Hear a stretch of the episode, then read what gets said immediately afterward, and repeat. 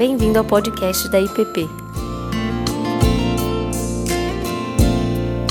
A mensagem que você está prestes a ouvir foi ministrada pelo pastor Tiago Tomé.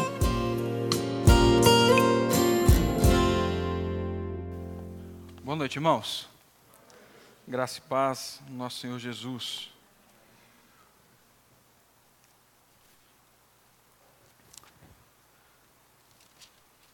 Como a Lídia já adiantou, pergunta, eu queria começar nossa conversa hoje é essa. Qual é a única certeza que nós temos na vida? Qual é a única certeza que você tem na sua vida, na sua história, hoje? É? Qual é a única certeza que você pode colocar aí num, num papel, guardar e falar assim: daqui 100 anos, quando alguém abrir, estava lá escrito que esse negócio eu tinha certeza que ia acontecer. Segundo a doutora Rebeca Volpato Bedoni, pode passar, Lídia, por favor? Ela é uma médica colunista da revista Bula, do R7, e ela escreveu o seguinte: que a morte é a única certeza que temos na vida. O resto sempre será saudade. A única certeza que, segundo ela, eu e você temos e podemos ter é da morte. Eu acredito que a doutora Rebeca, ela não está dizendo algo novo, eu ouvi isso desde pequeno. Eu acho que vocês ouviram desde pequeno também. Às vezes a gente repete esse negócio dentro de casa, repete para um amigo, para outro. É, e eu acredito também que na hora que você leu essa pergunta aqui, antes mesmo de eu falar alguma coisa, nesse tempo em que eu estava arrumando o microfone, arrastando alguma coisa aqui, a tua resposta foi exatamente a resposta, Rebeca. Não vou falar de todo mundo, mas de alguns a resposta pode ter sido: a única certeza que eu tenho que eu posso ter é da morte. Nós crescemos com essa afirmação, nós ouvimos, nós replicamos, nós falamos, muitas vezes nós a fazemos, e eu acredito, como que um, um soro que está num acesso, mas esse acesso não é na veia, esse acesso é na alma. De alguma maneira, essa gota precisa estar tá ali presente, pingando, pingando, pingando, para desensibilizar, talvez para nos alertar, para manter alerta, talvez para amortizar a possibilidade do dia mal. Então a gente mantém ali. Não tira esse negócio não, porque se tirar isso daí eu vou ter muita esperança e a morte chega, e aí como é que eu faço? Às vezes a gente mantém assim. E é certo, irmãos, é fato, né? Todos nós, até que Jesus volte, nós vamos morrer. Essa semana o Ângelo está tendo muito tempo a pensar. Coitado, não pode pular, não pode virar de ponta cabeça, não pode fazer nada, está parado. Aí ele falou assim, papai, você vai morrer? E eu falei, sim. Ele falou assim, não. Eu falei, sim. E aí ele falou assim, e eu? Eu falei, então, vai. Não, não vou não, pai. e a mamãe vai? Vai, vai. E a irmã vai. Né? Difícil. Eu sei que o Joaquim também falou que Jesus volta antes dele, dele morrer, né, pastor Ricardo? Na conversa com o pastor Ricardo, ele falou que Jesus voltava antes. Bom, é fato isso, irmãos, tá? Nós todos vamos morrer. Alguns afirmam, na verdade, que nós já estamos morrendo. Cada minuto, cada hora, cada segundo, nós estamos morrendo. A nossa vida está indo embora. Por outro lado, será que é isso mesmo? Será que essa cena aqui é a cena ao qual nós estamos fadados? Será que esse, esse corredor, essa é a única fila que nós temos certeza que nós vamos enfrentar? Será que a nossa existência ela é condenada a essa única certeza na vida da morte? Será que nós vamos viver toda a nossa vida debaixo então desse jugo da hermenêutica da incerteza? de que todas as outras coisas são incertas e a única certeza que eu tenho é a morte. Será esse o ambiente em que a gente vive? Os próximos domingos, nós vamos caminhar olhando para esse tema. Certeza. A segurança da vida em Cristo. Vamos caminhar olhando para a primeira epístola de João, um tratado sobre a certeza. Num mundo e num tempo em que falar de certeza é sinal de arrogância, de fundamentalismo, de assim, falta de perspectiva real da vida. O nosso Deus nos traz essa carta e nos deu essa carta de presente. Para que sim, nós tenhamos certeza. Certeza de questões que estão para além daquilo que eu vou comer, daquilo que vai acontecer para daqui a pouco. Certezas que me fazem enfrentar e lidar com o dia a dia que me fazem olhar de forma diferente para a realidade que eu vivo, para as alegrias e para as tristezas que nós enfrentamos. Então, como eu disse, nós vamos começar com essa carta. Embora assim as dúvidas, as perguntas sejam naturais, sejam boas, sejam pertinentes, embora dúvidas, perguntas e questionamentos não sejam pecado, tá? Ninguém vai morrer por causa disso, ninguém vai mandar, como o Antônio Carlos disse hoje de manhã, mandar você ficar lá embaixo do monte, tá? Não vai acontecer nada disso. Embora dúvidas sejam reais, numa sociedade suspeita e de incertezas, nós precisamos olhar para a palavra e encontrar nela certeza. Certeza para a nossa vida e para a nossa história.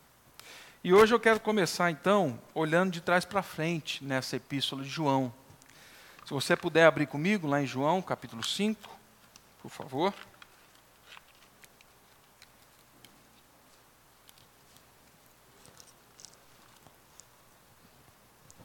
Primeira epístola de João, capítulo 5, verso 11 ao verso 13.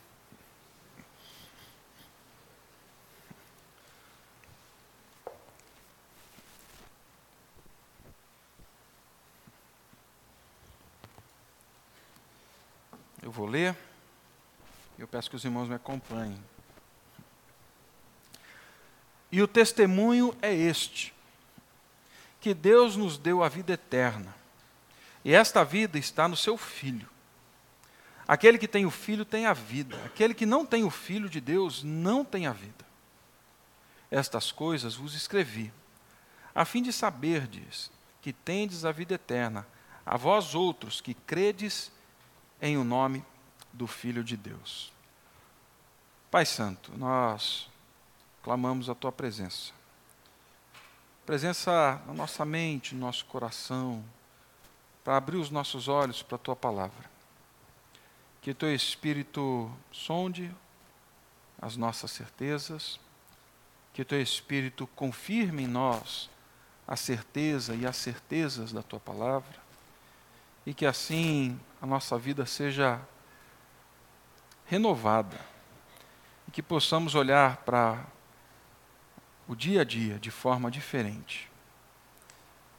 Assim eu clamo, no nome do teu filho Jesus. Amém.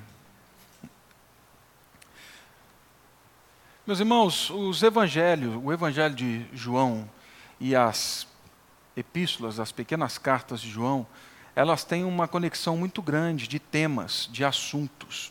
Né? Ah, nós conseguimos perceber isso de forma muito clara na primeira epístola de João, com o Evangelho segundo João. Lá no capítulo 20 do Evangelho segundo João, no verso 31, você vai encontrar uma declaração de João dizendo que ele escreveu todas essas coisas para que nós, ouvindo e sabendo dos acontecimentos, nós tipo, pudéssemos crer no Filho de Deus, que é Cristo Jesus, e assim ter a vida eterna. O Evangelho segundo João, ele é escrito então para despertar a fé. Ele é escrito para que aqueles que encontrassem o Evangelho, para aqueles que tivessem dúvidas sobre Cristo, soubessem quem é Cristo e tivessem a sua fé despertada, para que vocês creiam que Ele é o Filho de Deus e que assim vocês tenham vida e vida eterna. A epístola de João é uma epístola que chega para confirmar a fé desses irmãos. É uma epístola que chega para dar garantia, certeza da fé, certeza da esperança, certeza da salvação é, em Cristo Jesus. E mais do que isso, falando das implicações dessa certeza da vida em Deus, da vida em Cristo, para o dia a dia. O que ele vai falar aqui é que todo aquele que é nascido de Deus é filho de Deus. E por ser filho de Deus, enfrenta, olha para a realidade, para o um mundo à sua volta de forma diferente. João enfrentava algumas questões ali quando ele escreveu a sua, a sua epístola. A igreja estava sendo atacada por muitas heresia, heresias, surgindo próprio, dentro, do, dentro do próprio povo de Deus. Existia um camarada chamado Serinto, que colocava em dúvida realmente a encarnação de Cristo. Ele dizia que Jesus foi uma pessoa histórica, real, mas que o Espírito desceu, o Espírito de Jesus desceu sobre esse homem no batismo, e que antes, no Getsemane, esse Espírito saiu do corpo de Jesus, e aquilo que aconteceu na cruz, então, não foi Deus quem passou, não foi Deus quem sofreu. Isso mina completamente o Evangelho. Fora isso, o cenário político, social do Império Romano estava se agravando cada vez mais. Incertezas, inseguranças, tudo isso fazia parte do, do dia a dia das pessoas. Então, olhar para a vida pela perspectiva da incerteza, os únicos óculos pelo qual eu consigo compreender a realidade é a partir da incerteza, era essa realidade que João estava enfrentando e que a igreja estava enfrentando naquela época. Certezas como a bondade de Deus, certezas como a graça de Deus, certeza como a encarnação de Deus, a certeza de que Deus veio sim e nos salvou e nos prometeu uma vida abundante, tudo isso estava sendo colocado em xeque. E aí então, nesse verso que é o final da carta, como eu disse, nós estamos começando pelo fim, né, mas é o verso-chave dessa carta começa dizendo o seguinte: E este é o testemunho. João começa essas palavras, pode mudar, Lídia, por favor? Falando que este é o testemunho. Segundo João, nós temos essa certeza a partir de um testemunho. Tá? Um testemunho. Mas a pergunta que eu me fiz, e que é natural fazermos, é: testemunho de quem, cara pálida? É possível ter certeza da vida? É possível ter certeza da vida eterna? É possível ter certeza da esperança? É possível. É possível a partir do quê? A partir de um testemunho. E a pergunta é: testemunho de quem? Se é do testemunho, quem está dando o testemunho para que creiamos? Responder isso, meu irmão, é importante. Segundo um teólogo holandês chamado Bavinck, tudo que depende, que a, a, o testemunho da fé como certeza, depende se a pessoa cujo testemunho depositamos a nossa confiança, ela é confiável e segura ou não. Tudo depende da pessoa que está testemunhando. O que João diz, logo no verso 9, aí da, do texto bíblico, é que esse testemunho estava sendo dado por Deus sobre o seu filho. O testemunho da vida, o testemunho da esperança, não estava sendo dado por mais ninguém a não ser por Deus. E aí ele até fala isso: nós olhamos para o testemunho dos homens e damos credibilidade a eles, por que não darmos testemunho e acreditarmos no testemunho do próprio Deus? Quando João dá o passo nessa direção, ele diz que o testemunho tem a sua origem na eternidade no próprio Deus. Esse testemunho, então, ele está enraizado no caráter de Deus, ele está revelado em Jesus Cristo, mas ele se manifestou, e os versos anteriores nos ajudam a entender isso, que esse testemunho se manifestou de três formas. Ele se manifestou pela água, pelo sangue e pelo Espírito. Olha comigo o verso 6 7 e 8, por favor. Capítulo 5, versos 6, 7 e 8. Este é aquele que veio por meio de água e sangue, Jesus Cristo. Não somente com água, mas também com água e com sangue. E o Espírito é o que dá testemunho, porque o Espírito é verdade. Pois há três que dão testemunho no céu: o Pai, a Palavra e o Espírito Santo. Pai, Filho e Espírito Santo. E estes três são um. E três são os que testificam na terra: o Espírito, a água e o sangue. E os três são unânimes num só propósito, no mesmo propósito de Pai, Filho e Espírito Santo: água, sangue e Espírito. Falando de um mesmo propósito, de uma mesma certeza. Meus irmãos, várias interpretações foram dadas para esse texto. Tá? Ao longo da história, alguns disseram que essa certeza da salvação, da vida eterna, da esperança, ela nasce a partir da água, que é o batismo dentro da igreja, e do sangue, que é a Eucaristia. Mas isso não tem conexão nenhuma com tudo que está sendo dito depois. Uma outra interpretação era que o testemunho dessa certeza era de que Jesus era realmente homem, e quando aquele soldado furou a lateral de Jesus na cruz e saiu sangue e água, ali era o testemunho então que Deus tinha entregue a sua vida. Frágil, não tem nada, não encontra sentido. O que nós olhamos a partir dos evangelhos, o que nós conseguimos entender a partir do pensamento de João, é uma outra realidade. E quem vai nos dizer isso?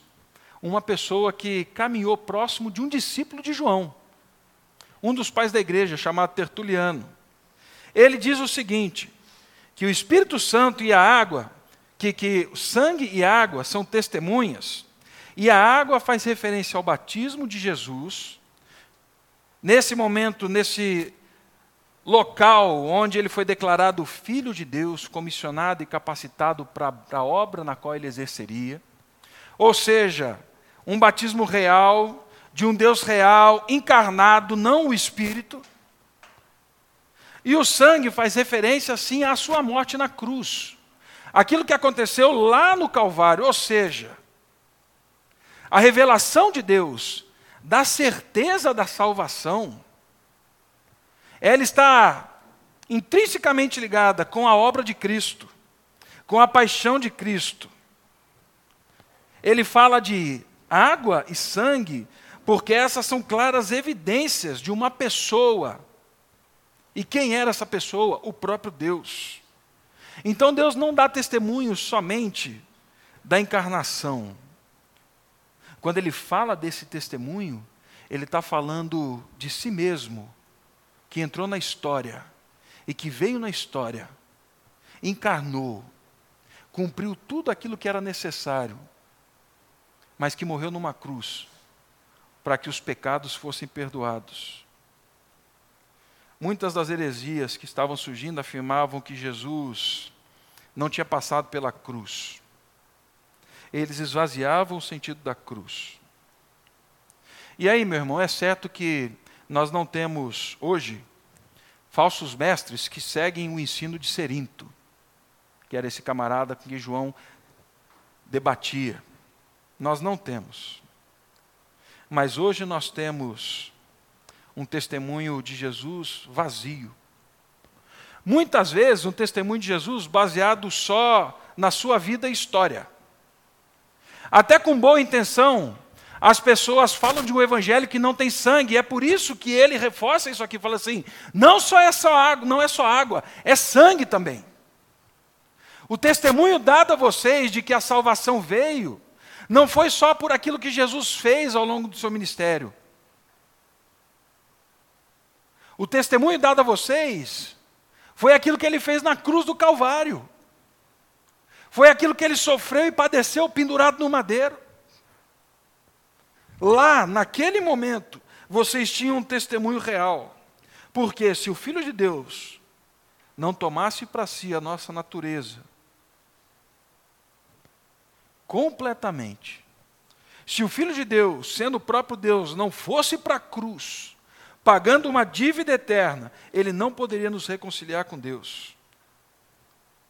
Qualquer crença, qualquer conversa, que fale de salvação e certeza da salvação e do encontro com Deus, que não passe pela vida de Cristo, mas pela cruz de Cristo, é nota de rodapé e nota de rodapé mentirosa. Isso é tão forte que no verso 10, no verso anterior ao texto que nós lemos, olha o que João fala. Aquele que crê no Filho de Deus tem em si o testemunho.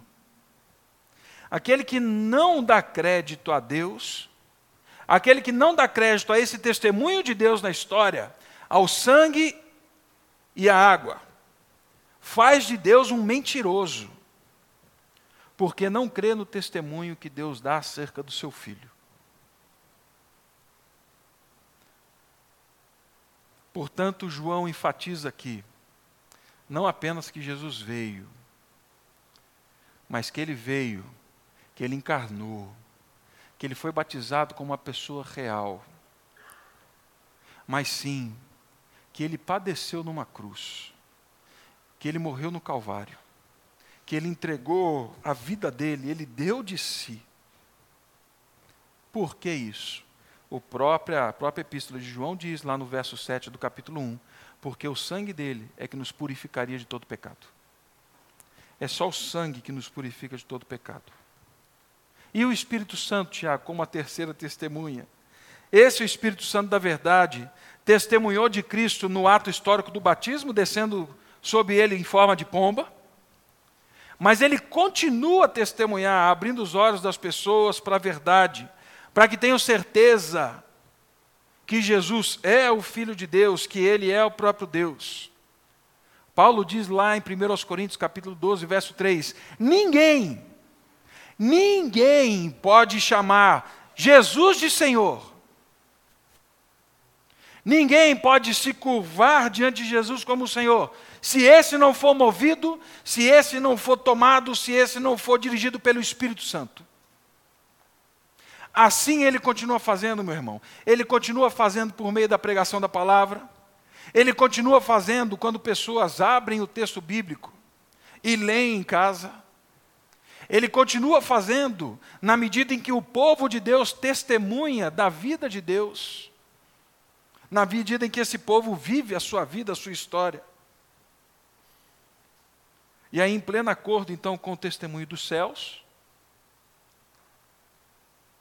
nós ouvimos a palavra de João, então, dizendo que Deus nos deu a vida eterna, e esta vida eterna está em seu Filho. A vida eterna nos foi dado como dádiva, como um presente.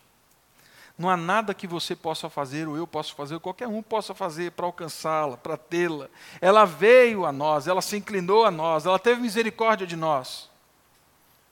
João mesmo diz: porque Deus amou o mundo, porque Deus nos amou mesmo antes de amar, de, de nós amá-lo, porque Deus nos amou antes mesmo das nossas disposições e afetos serem voltados para Ele, porque Deus nos amou, porque Ele é amor, Ele entregou o seu Filho unigênito, para que todo aquele que nele crê não pereça, mas tenha vida eterna.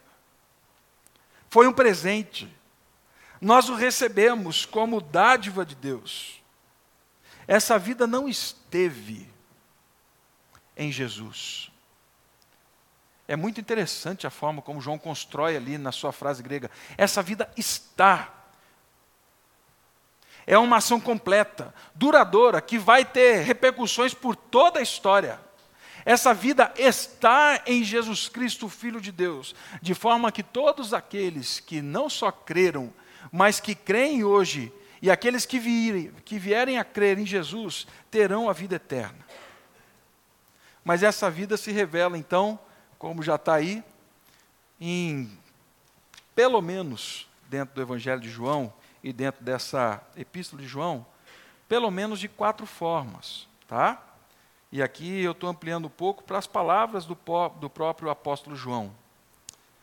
Lá no capítulo 17, no verso 1, 2 e 3 do Evangelho segundo João, ele diz o seguinte: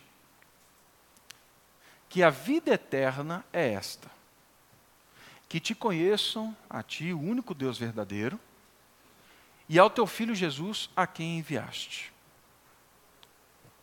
Essa vida eterna que Deus nos dá e a certeza que Deus nos dá é a certeza de um relacionamento com Ele.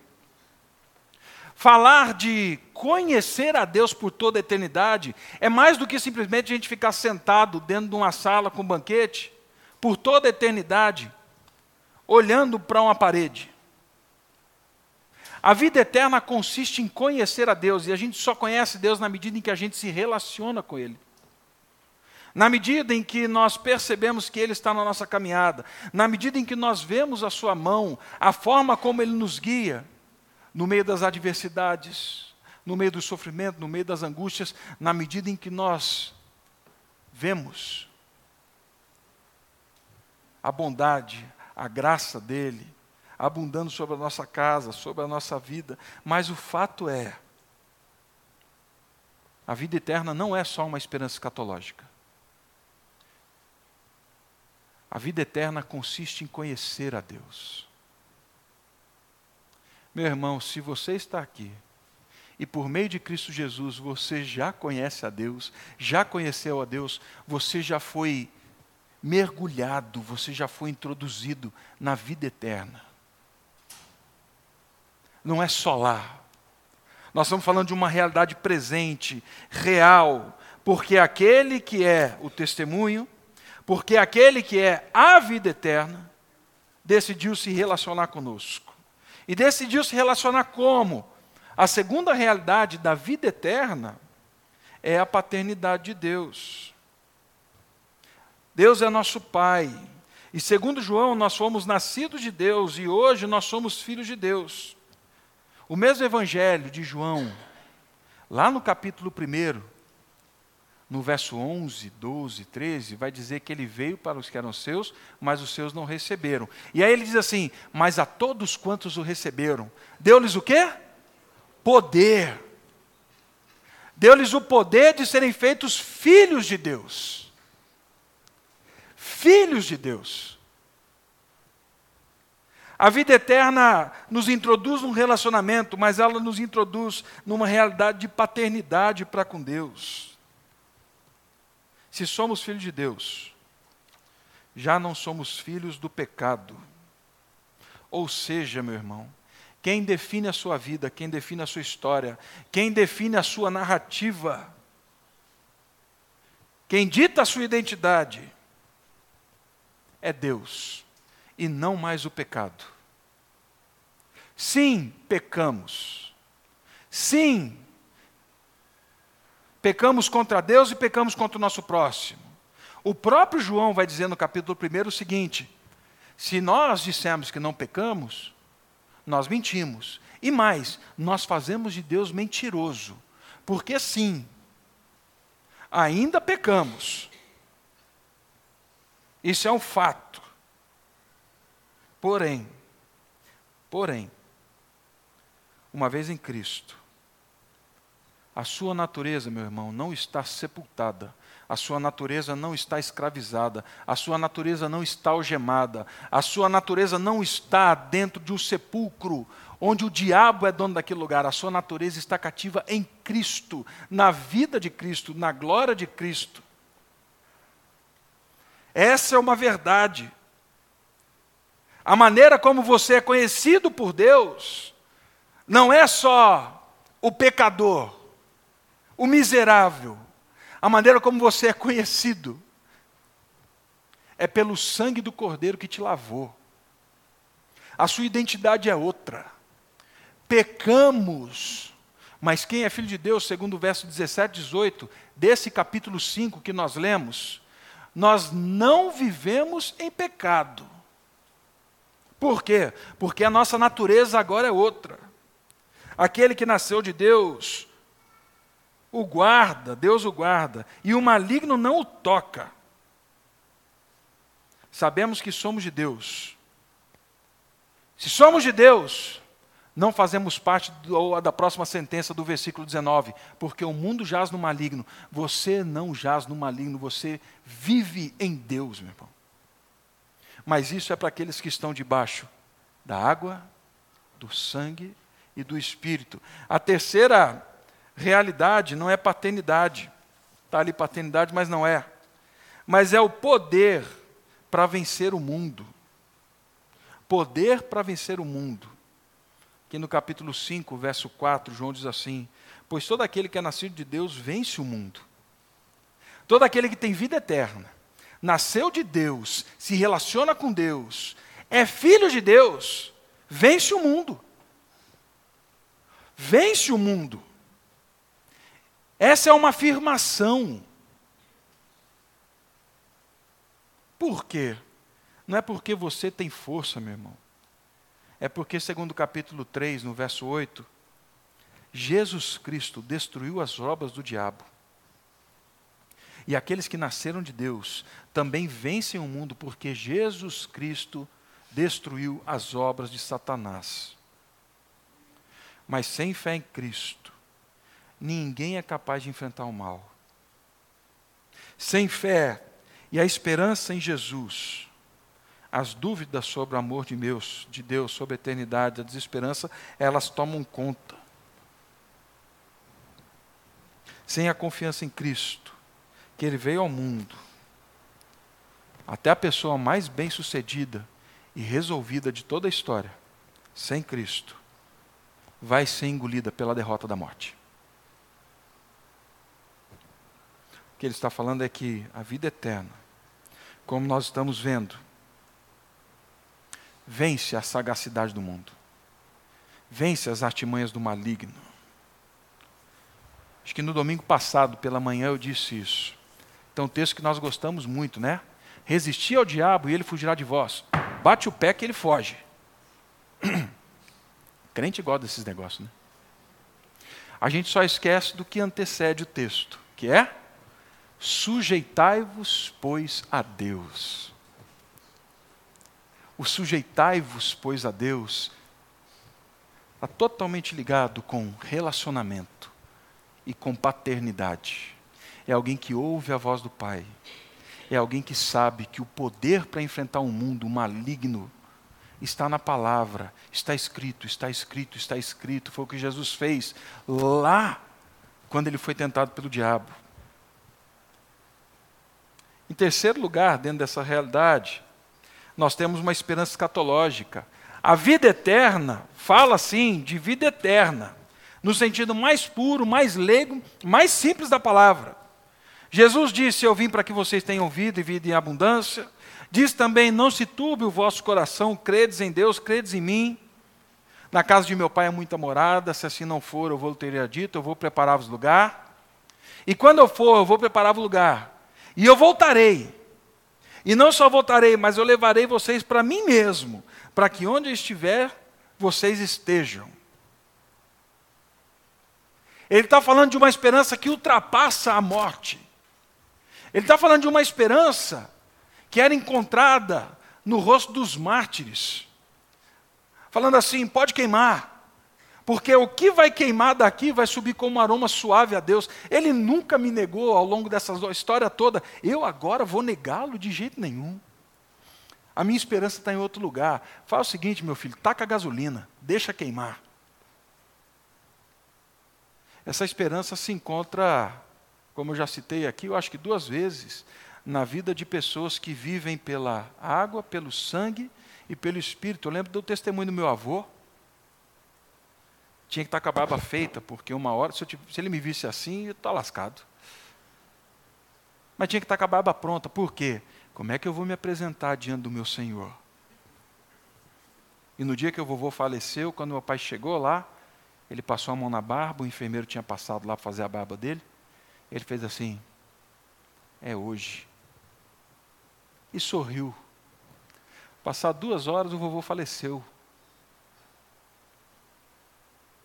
Nós estamos falando dessa esperança. Nós estamos falando da volta para casa. A música do Fábio que veio cantar aqui no Visão. A Rebeca fala que no fim da rua não tem nada. A palavra está falando que no fim da rua existe um lar, existe uma casa. É o que o Apocalipse diz. O próprio João, revelado, sendo esse instrumento para a revelação de Deus, diz assim lá no capítulo 21 de Apocalipse: Vi novo céu e nova terra, pois o primeiro céu e a primeira terra passaram e o mar já não existe. Vi também a cidade santa, a Nova Jerusalém, que descia do céu da parte de Deus, ataviada como noiva adornada para seu esposo. Então ouvi grande voz vinda do trono dizendo: Eis o tabernáculo de Deus com os homens. Deus habitará com eles, eles serão povos de Deus, e Deus mesmo estará com eles. Olha que promessa linda. Ele lhes enxugará dos olhos toda lágrima. E a morte já não existirá. Já não haverá luto, nem pranto, nem dor, porque as primeiras coisas passaram. E aquele que está sentado no trono disse: Eis que faço nova todas as coisas. E acrescentou: Escreve, porque estas palavras são fiéis e verdadeiras. São fiéis e verdadeiras. Tudo está feito. Eu sou o Alfa, o Ômega, o princípio e o fim eu, a quem tem sede, darei a graça da fonte da água da vida. O vencedor herdará essas coisas, e eu lhe serei Deus, e ele me será filho. Vida eterna fala de relacionamento, de paternidade, de vitória no mundo, mas fala de vitória depois da morte. E aí o caminho óbvio do texto é esse. Quem tem o filho que veio e viveu água, sangue e foi testemunhado pelo Espírito, tem a vida. Quem não tem o Filho não tem vida. Meu irmão, muitos hoje querem fugir dessa palavra. E eu reconheço que ela é dura. Aceitar o que Jesus disse, como eu sou o caminho, a verdade e a vida, é difícil. Ninguém vem ao Pai senão por mim, é mais difícil ainda. Mas não tem como. O testemunho de Deus é o único caminho, o testemunho de Deus é Cristo Jesus, Ele é a nossa certeza. Esse testemunho, ele é inclusivo. É um convite para toda a humanidade que ouvir de Cristo, que conhecer a Cristo. Mas tem uma linha de corte. A linha de corte é para aqueles que rejeitam o testemunho de Deus sobre Cristo. É aqueles que rejeitam Cristo Jesus crer em Deus e rejeitar Cristo não leva a lugar nenhum. João está lembrando seus leitores que é impossível ter Deus como Pai sem receber Cristo como Filho. E aí então ele termina dizendo, verso 13, pelo menos dentro do meu recorte aqui, do que João estava dizendo, né? Estas coisas vos escrevi a fim de saberdes que tendes vida eterna. Ele escreveu essas coisas para que você saibamos que temos vida eterna, e vida eterna dentro daqueles parâmetros. A vós outros que credes em o nome do Filho de Deus. Concluindo, qual a sua única certeza na vida, meu irmão? Qual a sua única certeza na vida?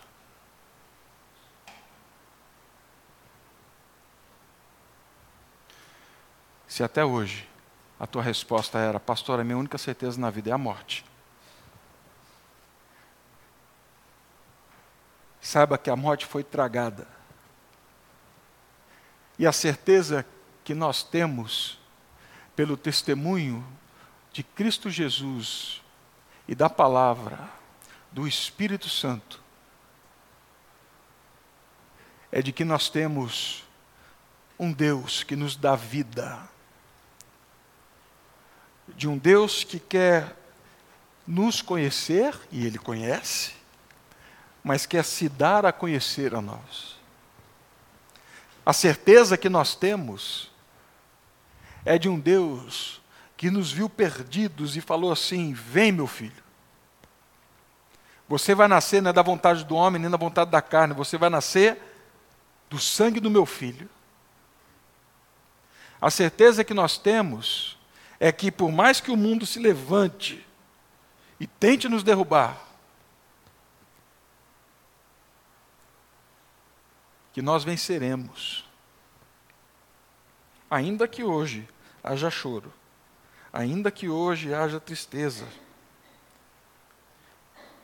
A certeza que nós temos é de que a morte é o quintal da casa.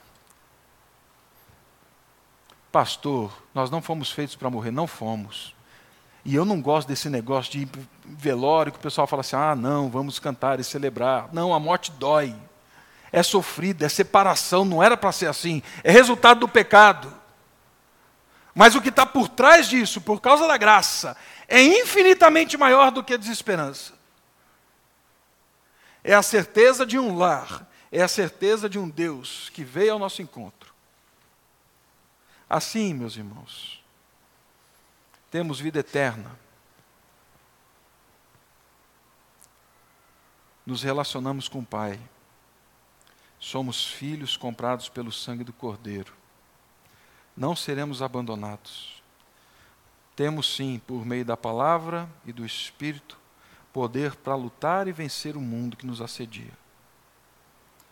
Mas saiba, sobretudo, que a morte não é a certeza. A morte não é a certeza para aqueles que estão em Cristo. Uma vez que passamos por ela, a vida e o encontro é a única e máxima certeza que nós temos. E aí eu discordo da Rebeca. Depois da morte não tem saudade. Depois da morte tem encontro. Depois, depois da morte tem lar. Depois da morte tem casa. É a certeza existirá na medida em que nosso coração repousar sereno, tranquilo. Ainda que por vezes com dor, com lágrimas, mas no dia que ele repousar na cruz do nosso Senhor Jesus. Nesse dia, teremos certeza. Pai Santo, o Senhor é um Deus grande, poderoso, infinito. Não podemos conhecê-lo completamente, até porque o Senhor disse que a vida eterna consiste em conhecer o Senhor.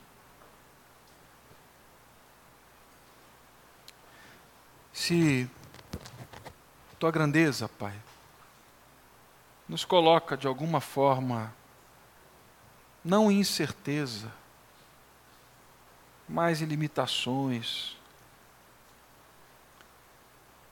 se de alguma forma a pressão desse mundo quer colocar em nós incertezas, que clamamos ao longo desses dias, desses domingos, é que as certezas vindo do encontro com teu filho Jesus, da paternidade do Senhor, do poder para lutar contra o mundo, da esperança do lar escatológica, que elas sejam vivas em nós. Vivas a ponto de enfrentarmos as circunstâncias de forma diferente, esperançosos. Viva de forma que o nosso coração seja impelido, seja empurrado a testemunhar disso para outras pessoas. É certo que temos muitas perguntas, Pai. Mas daquilo que o Senhor nos revelou, não permita que o, diabo, que o diabo tire a certeza. Que o Teu Espírito Santo cele em nós o testemunho da Tua palavra. No nome do Teu Filho Jesus. Amém. Amém. Você acabou de ouvir o podcast da IPP. Para saber mais, acesse nossa página em www.ippdf.com.br.